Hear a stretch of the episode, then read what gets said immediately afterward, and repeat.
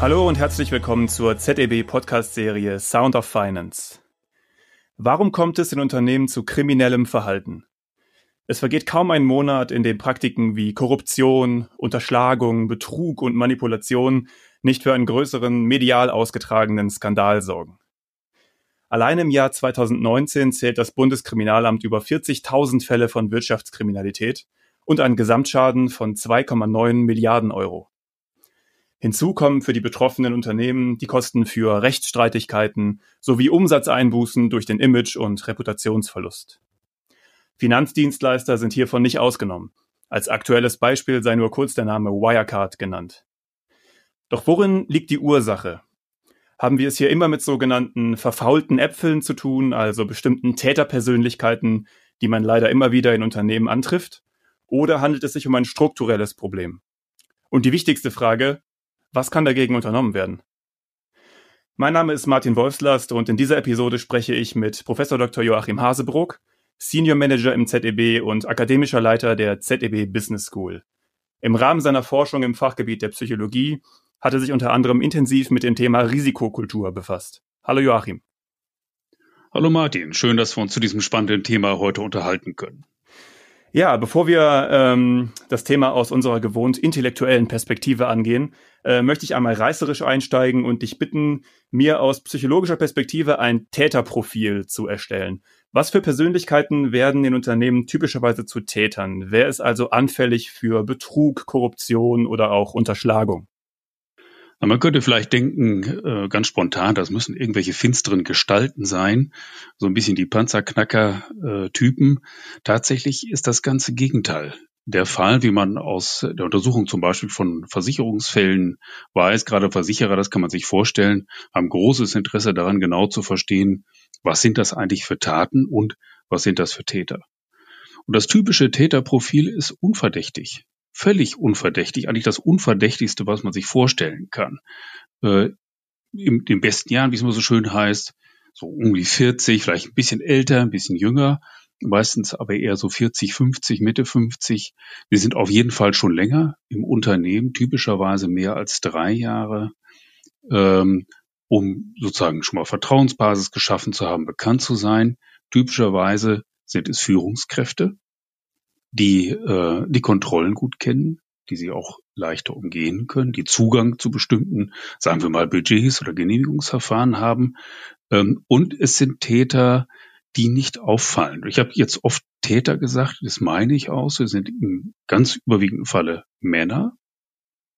Und es sind Männer, die aus dem Kulturkreis kommen, der im Unternehmen vorherrscht, weil alles, was auffällig macht, was absondert, äh, macht eben auch, ja, schafft Aufmerksamkeit und daher zusätzliche Kontrolle. Also Täterprofile sind die unverdächtigsten, die man sich eigentlich vorstellen kann. Und es sind Leute mitten im Leben. Ähm, es sind aber oft auch Leute, die in Situationen hineingeraten können, zum Beispiel durch Spielsucht, zum Beispiel, weil sie versuchen, sagen wir mal, in einer neuen Beziehung äh, besonders großzügig zu sein, ähm, oder einfach auch, weil sie sich zum Beispiel beim Hausbau übernommen haben, wenn eine Familie gegründet wurde, unter Druck geraten sind. Okay, das heißt, wir sprechen auf den ersten Blick dann doch von ganz normalen Mitarbeitern. Da wären wir dann bei diesem Argument der faulen Äpfel oder der schwarzen Schafe, die es nun einmal gibt. Würdest du denn sagen, dass es in Kreditinstituten auch systembedingte oder strukturelle Aspekte gibt, die dann vielleicht so einen ganz normalen Mitarbeiter äh, eben doch in die Richtung kriminellen Verhaltens drängen? Ähm, man kann sich jetzt überlegen, ob es tatsächlich an den Einzeltätern liegt, wenn man an Verlautbarungen von Vorständen denkt, nach jedem Skandal, ich nehme jetzt mal keinen aus dem Finanzdienstleistungsbereich, sondern der Dieselskandal, glaube ich, uns allen noch gut im Gedächtnis, dann war die erste Aussage des Vorstands, das waren die Taten von Einzeltätern. Also man sucht eigentlich nach Leuten, die das regelwidrig gemacht haben. Und gerade bei kriminellen Verhalten ist das selbstverständlich regelwidrig. Und kein Unternehmen schreibt irgendwo rein, wir wollen, dass die Regel gebrochen wird. Aber wenn man hineinschaut, wie diese Unternehmen agieren und wie diese Firmen funktionieren, dann merkt man doch, dass sie Fehlverhalten begünstigen. Und leider muss man sagen, sind Finanzdienstleister auch besonders anfällig. Das hat strukturelle Gründe schon allein deswegen, ähm, weil komplett sicher zu sein, alle Risiken auszuschließen, Geld nur an jemanden zu verleihen, der es aber auf gar keinen Fall braucht und auf jeden Fall zurückzahlen kann. Man merkt schon, wenn ich das so ein bisschen ironisch übertreibe, das ist gar nicht das Geschäftsmodell von Banken. Mhm. De facto ist, wenn man schaut, wo das Geld heute äh, herkommt, gerade in der Pandemie sind ja die Beiträge aus dem Kundengeschäft nochmal gesunken. Sie sind auch negativ geworden, was äh, viele Banken in Deutschland anbetrifft. Nach neuesten ZDB-Studien muss man sagen, ja, das Geld muss ja auch woanders verdient werden.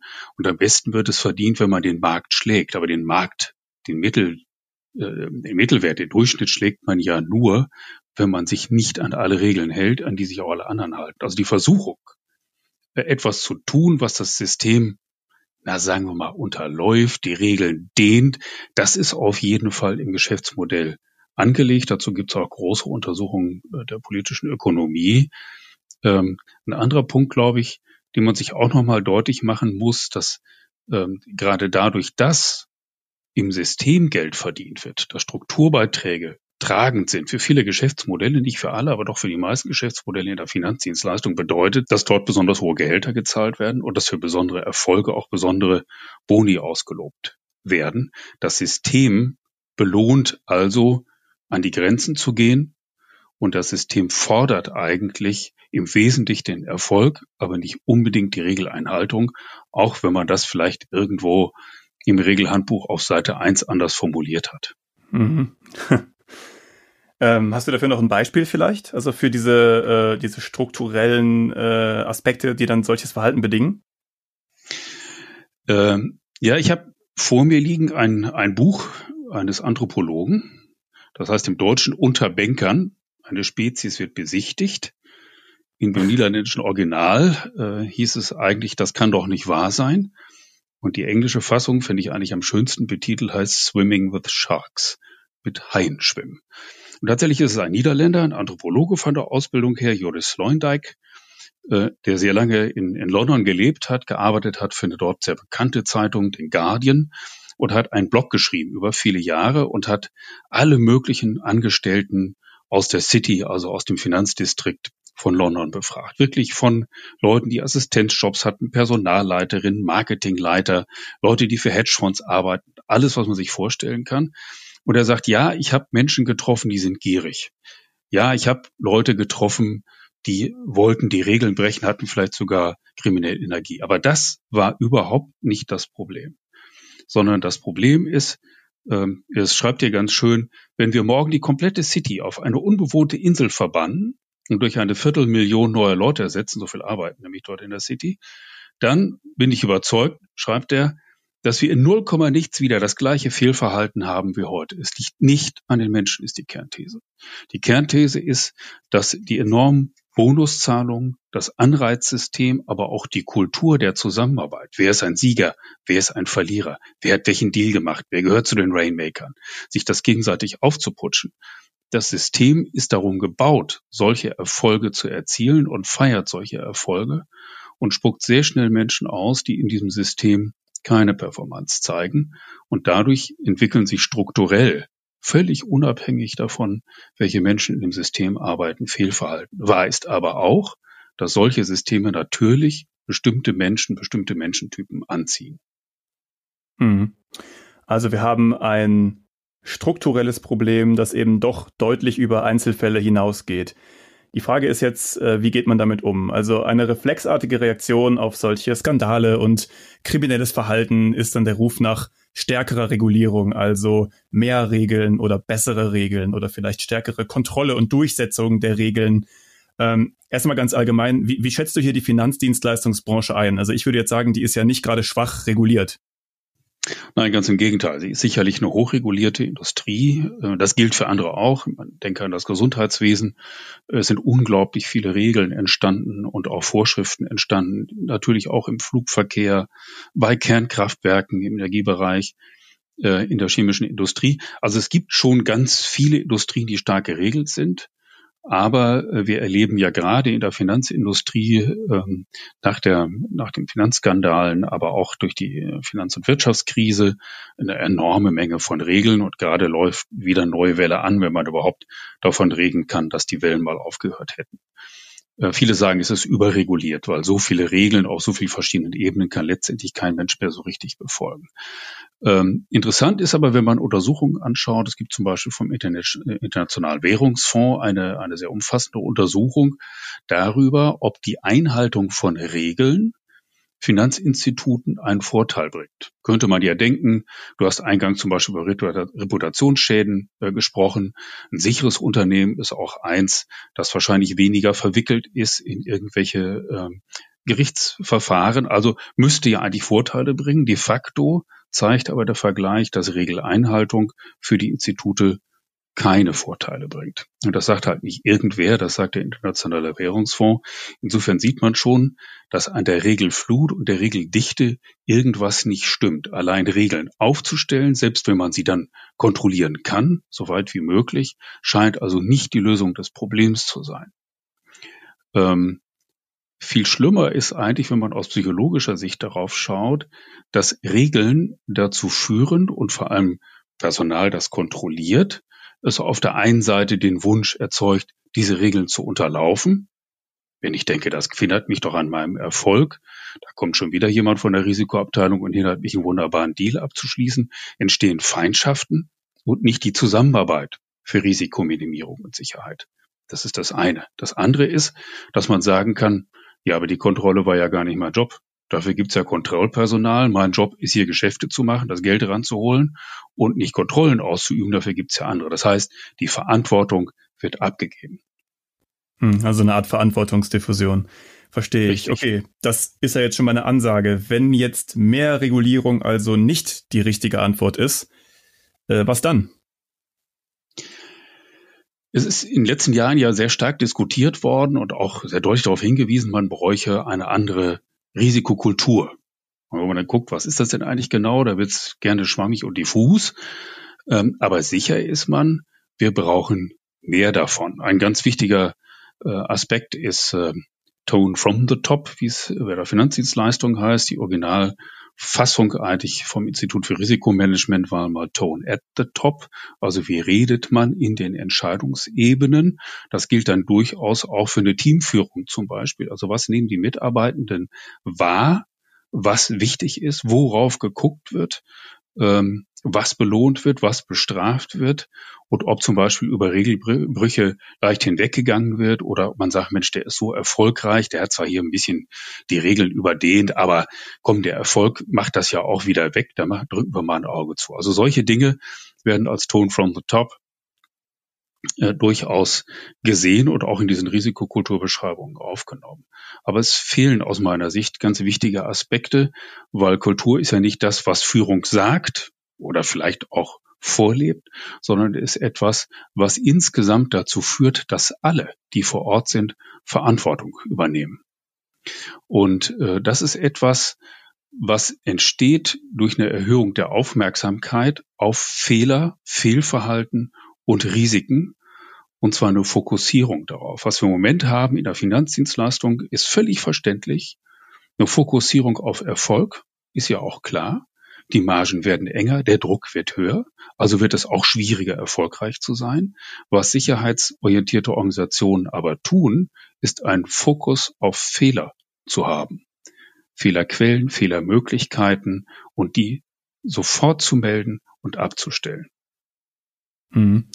Also so eine Risikokultur nach deiner Vorstellung, wie du die gerade beschrieben hast. Hättest du ein konkretes Beispiel, ähm, wenn wir jetzt von so einem hypothetischen Fall ausgehen, zum Beispiel einer der Mitarbeiter, der in dein Täterprofil passt, nimmt jetzt eine Schmiergeldzahlung an, irgendein so ein Fall von klassischer Korruption. Wie könnte jetzt deine Definition von einer guten Risikokultur das verhindern? Nehmen wir erstmal in eine andere Branche, um dann nochmal auf diesen Fall, den du gerade aufgeworfen hast, zurückzukommen. Mhm. Ähm, ein Beispiel für eine Fehlerkultur, die dann natürlich auf der anderen Seite auch eine Sicherheitskultur ist. Äh, ganz banales habe ich in der Autoindustrie kennengelernt. Da wird gemeldet, wenn jemand beim Zusammenmontieren eines Fahrzeugsteils eine Schraube fallen lässt. Da denkt man, das ist ja völlig verrückt. Was kümmern die sich um diese komische Schraube, die vielleicht einen Cent kostet? Tatsache ist aber, dass eine Schraube nur dann fallen gelassen wird, wenn irgendwas nicht funktioniert. Vielleicht war ein Behälter nicht richtig angebracht, war der Griff nicht richtig möglich, weil irgendwas im Weg stand. Und dann muss das verändert und verbessert werden. Das heißt wirklich tatsächlich jede einzelne Schraube, die runterfällt, jeder Handgriff, der nicht sitzt, wird untersucht, aber nicht um jemanden zu beschuldigen, sondern zu gucken, wie können wir es eigentlich besser machen. Und interessanterweise sieht man dort auf dem, auf dem Floor äh, in der Produktion im Wesentlichen Meisterinnen, also Frauen, die sich darum kümmern, auch mit kommunikativen Geschick. Das mag wie ein Klischee klingen, aber so ist die Erfahrung, dort in, in der Autoproduktion rauszukriegen, was ist schiefgelaufen, fest äh, sicherzustellen, dass nichts verheimlicht wird und dann den Prozess zu verbessern. Warum hilft uns das jetzt? Das hilft uns, weil es offenbar so ist, dass es eine Kultur gibt, die es nicht erleichtert, sondern es sogar zum Vorteil macht, Fehler zu melden. Und das Wichtigste, was passieren muss, und das meint eigentlich Fokus auf Fehler, nicht möglichst viele Fehler zu machen, sondern ein Vorteil darin zu sehen, Fehler sofort zu melden, frühzeitig zu erkennen, Fehlerquellen auszuschalten, bevor sie überhaupt schlagend werden. Mhm. Und das gilt für Korruption ganz genauso. Kann ich eine Korruption verhindern in dem Augenblick, wo sie stattfindet? Sehr unwahrscheinlich. Könnte ich aber Hinweise darauf haben, dass vielleicht jemand sagt, ähm, jemand sich traut, zum Chef zu gehen und zu sagen oder auch zu einer, was sehr viel häufiger wahrscheinlich oder leichter der Fall sein könnte, zu einer Beratungsstelle zu gehen und sagen, ich habe ein Problem mit der Spielsucht. Es gibt ja Ärzte, äh, es gibt eine ärztliche äh, Schweigepflicht, aber es gibt entsprechend eben auch keine Meldepflicht an das Unternehmen. Wir wissen, einen ganz fürchterlichen Fall nimmt äh, German Wings, der, der Pilot mit der, mit der mhm. Depression, der durch einen ja. erwarteten Suizid viele Menschen umgebracht hat, da gab es diese Schweigepflichten und man überlegt jetzt gerade, wie sorge ich eigentlich dafür, dass Hinweise aus der Persönlichkeit eines Menschen äh, tatsächlich weitergegeben werden können. Oft sind die Fälle aber viel, viel einfacher zu erkennen und man hat die Information. Voraussetzung ist, dass Mitarbeitende diesen Fokus auf Fehler haben, auf Probleme haben und Führungskräfte geschult sind, solche Probleme auch zu erkennen und rechtzeitig gegenzusteuern. Im Allgemeinen geht das relativ, geht das relativ gut, weil bis es zu einer Annahme von Bestechungsgelder kommt, bis es zu großen kriminellen Tätigkeiten gibt, ähm, vergeht eine ganze Zeit. Wir wissen heute aus dem, was bekannt wird über den äh, Wirecard-Skandal, dass auch dieses Betrugssystem, das mit Sicherheit mit hoher kriminellen Energie eingerichtet wurde, ja nicht über Nacht entstanden ist, sondern über viele, viele Jahre mit vielen Mitwissern schrittweise immer mehr gewachsen ist, bis es schließlich diese gigantischen Ausmaße erreicht hat. Hm. Wir haben jetzt äh größtenteils über äh, Kreditinstitute, Finanzdienstleister und so weiter gesprochen. Also, wie du schon gesagt hast, eine Branche, die sich durch bestimmte Besonderheiten auszeichnet, zum Beispiel wie dort mit Risiko umgegangen wird. Du hast aber auch eben schon angedeutet, es gibt ja auch andere äh, Organisationen, zum Beispiel Kraftwerke, Krankenhäuser oder Unternehmen der Luft- und Raumfahrt, sogenannte ähm, HROs, High Reliability Organizations, in denen eine ganz andere Sicherheitskultur herrscht oder herrschen muss. Ähm, was können deiner Meinung nach Kreditinstitute von solchen Organisationen lernen? Es ist in solchen Hochsicherheitsorganisationen, die eben hochreliabel, hochzuverlässig sind, deswegen heißen sie so, ähm, viele Aspekte untersucht und auch ausprobiert worden, schon seit vielen Jahren, die dazu beitragen, dass nicht nur die Sicherheit steigt, sondern Sicherheit ein Leistungsmerkmal wird. Und ich glaube, das ist entscheidend, weil eine hochreliable Organisation ist nur zum Teil deckungsgleich mit einer Hochleistungsorganisation. Ist ja klar, weil zusätzliche Kontrollen, Fokus auf Fehler, bestimmte Sicherheitsmaßnahmen natürlich auch immer die Leistung ausbremsen. Und diese Diskussion erlebe ich oft in der Finanzdienstleistung, die sagen, ja, ich weiß, das muss alles sein, aber es ist ja auch mal irgendwann überreguliert, es ist zu viel äh, und letztendlich hindert es uns am, am Geschäft und die Margen werden immer enger. Wie sollen wir die Kosten noch tragen? Nehmen wir ein Beispiel aus äh, dem Krankenhaus. Äh, Hygienestandards, gerade jetzt natürlich unglaublich wichtig in dieser Pandemie, bremsen natürlich die Leistung aus, ja völlig klar. Mhm. Auf der anderen Seite schaffen sie aber überhaupt die Voraussetzung, Leistung zeigen zu können, weil wenn der Keim erstmal eingebrochen ist, und das erleben wir ja heute leider allzu oft durch Ausbrüche in Heimen, in Krankenhäusern, dann haben wir mal ein Riesenproblem. Das ist so existenziell, dass es sofort einleuchtet. Kleinere Probleme in der Finanzdienstleistung leuchten dann vielleicht nicht so stark ein, aber im Grunde ist es genau dieselbe Überlegung. Ich gebe mal ein Beispiel aus dem, aus dem Versuch, wo man rausgekriegt hat, was hilft eigentlich, denn oft sind es ganz kleine Dinge. Man hat einen äh, Dr. Schmidt, also aller Weltsnamen, anrufen lassen auf einer Krankenhausstation und er hat dort äh, der, der diensthabenden Schwester eine Verordnung durchgegeben für einen Patienten, der auch tatsächlich auf dieser Station lag und äh, hat ein Medikament verschrieben in einer so hohen Dosis, dass diese Dosis tödlich wäre oder zumindest gesundheitsschädlich. Mhm. Und hat dann geschaut, macht das die beauftragte Krankenschwester eigentlich? Und solche Experimente, die kann man jetzt ethisch bedenklich finden, aber die sind sehr, sehr viel gemacht worden, gerade um Sicherheit zu erhöhen. Und regelmäßig äh, sind zwischen 60 und 80 Prozent der Angestellten, die von einem x-beliebigen Herrn Schmidt, den sie überhaupt nicht kennen, angerufen werden, der sich als Arzt ausgibt, bereit, diese tödliche Dosis zu geben. Natürlich ist das eingefangen worden, natürlich ist das genau besprochen worden, verbessert worden. Es ist nichts passiert bei diesen Versuchen. Aber man sieht, wie leicht das ist, wenn eine Autorität da ist, wenn ich Verantwortung abgeben kann, wenn das sozusagen in die Kultur passt. Die Ärzte verordnen, ich führe aus ganz einfache Möglichkeit, diese Fälle auf ein Drittel zu minimieren, war, nicht nur diese Regeln nochmal hochzuhalten, sagen, Achtung, wir kontrollieren das jetzt, sondern Training zu machen. Wie gehe ich damit um, wenn mir etwas komisch vorkommt? Nachfragen. Zweiter Punkt. Ich habe immer die Möglichkeit, in meinem Team nachzufragen. Die Verordnung kommt mir komisch vor. Diese Dosis kann das stimmen. Time to reflect und deutlich zu machen, gerade auch den Autoritätspersonen, nämlich dem Ärztepersonal in diesem Fall, dass sie dafür verantwortlich sind, nicht nur ihre Autorität durchzusetzen, sondern auch dafür zu sorgen, dass Autorität in Frage gestellt werden kann. Also psychologische Sicherheit zu schaffen.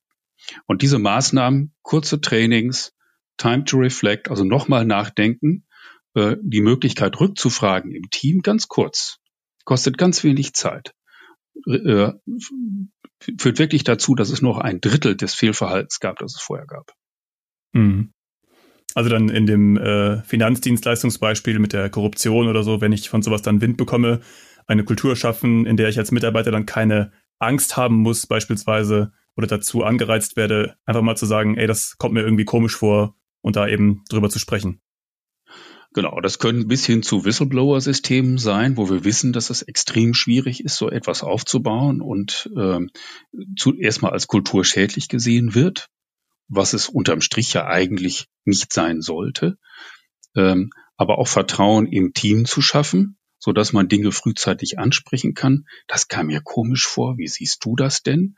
Ohne dass äh, man gleich Bestrafungen, Versetzung und so weiter befürchten muss ähm, eine Teammischung hinzubekommen, die es begünstigt, dass so eine Sicherheit überhaupt entstehen kann.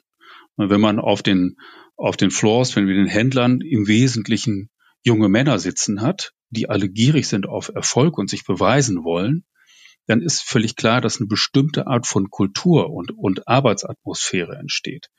Wenn es gemischter ist, altersgemischt, geschlechtergemischt ist, dann nivelliert sich das sofort. Man hat eine andere Arbeitskultur und auch eine Haltung, andere Haltung gegenüber Erfolg und gegenüber Regeleinhaltung. Hm. Ähm, jetzt haben wir ja gerade in äh, Kreditinstituten, in Banken und so weiter eben diese Kultur vorliegen, die du beschrieben hast. Könntest du, um die Episode abzuschließen, noch so ein paar konkrete Handlungsfelder einer guten Risikokultur nennen? Also wenn ich jetzt äh, gelernt habe, okay, Regulierung, mehr Regeln äh, sind jetzt nicht die Antwort auf kriminelles Verhalten. Ich möchte aber als Kreditinstitut jetzt daran gehen, so eine Risikokultur zu, äh, zu fördern oder zu schaffen. Was kann ich da machen? Was sind konkrete Handlungsfelder? Also der erste Punkt aus meiner Sicht wäre, man muss sich klar machen, Gelegenheit macht Diebe. Das ist so ein Sprichwort, aber stimmt. Ähm, das machen nicht, wird nicht jeder zum Dieb, bei Gelegenheit, aber natürlich ist die Versuchung für viele groß. Also brauche ich an der Stelle, wo die Gelegenheit besteht, Leute, die auch eine hohe persönliche Integrität haben. Das kann man prüfen, sogar relativ zuverlässig, ähm, durch psychologische Tests zum Beispiel, die auch immer wiederholt werden, zum Beispiel einmal im Jahr, bestimmte Besuche. Ähm, das macht man zum Beispiel in der Flugsicherung, in anderen sicherheitsrelevanten Bereichen, im Energiesektor zum Beispiel. Und man weiß, dass Fehlverhalten die durch mangelnde Kontrolle, durch dieses Kontrollpersonal ähm, oder aber durch Ausnutzen von Freiräume entsteht, sich glatt halbiert. Also Gelegenheit macht Diebe, also muss ich schauen, wer ist da, wo Gelegenheit ist. Persönliche Integrität prüfen. Der zweite Punkt, mehr Regeln führen im Allgemeinen dazu, dass weniger Verantwortung übernommen wird. Deswegen sind Regeln wichtig und gut, aber ein zu viel an Regeln und ein zu viel an externer Kontrolle führt letztendlich zum Verlust von Verantwortung. Ähm, andersrum ist es wichtig, aus Fehlern zu lernen. Wir wissen, hört man nach jedem Flugzeugunfall oder irgendwas, wir suchen die Blackbox. Was macht die eigentlich? Na, die zeichnet alles auf, was passiert ist im Cockpit im Falle eines Unfalls. Und das gilt jetzt nicht nur für spektakuläre Abstürze, sondern wirklich für jeden kleinen Fehlgriff.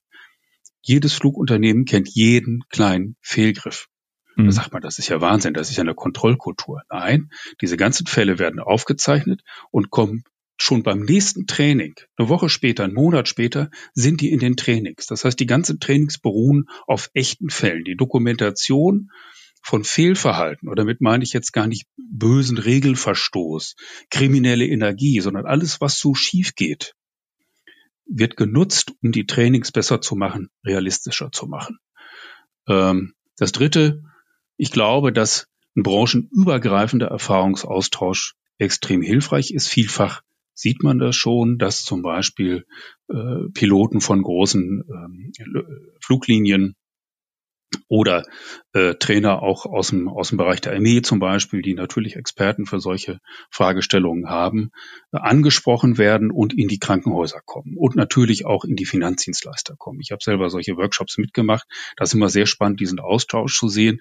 Das ist aber eher so ein bisschen, das passiert mal, es wird nicht wirklich systematisch genutzt einen regelmäßigen Erfahrungsaustausch zu machen, zum Beispiel aus den vielen Empfehlungen, die es gibt, auch auf europäischer Ebene zum Thema Human Factors, zum Thema High Reliable Organizations, das rauszuziehen, was für Finanzdienstleister nützlich und hilfreich wäre. Da kochen wir noch zu sehr im eigenen Saft. Hm. Joachim, vielen Dank für das spannende Gespräch. Ja, ich bedanke mich auch. Unsere Kontaktdaten stehen wie immer in der Episodenbeschreibung, falls es noch Fragen zum Thema Risikokultur oder zu kriminellem Verhalten in Organisationen gibt.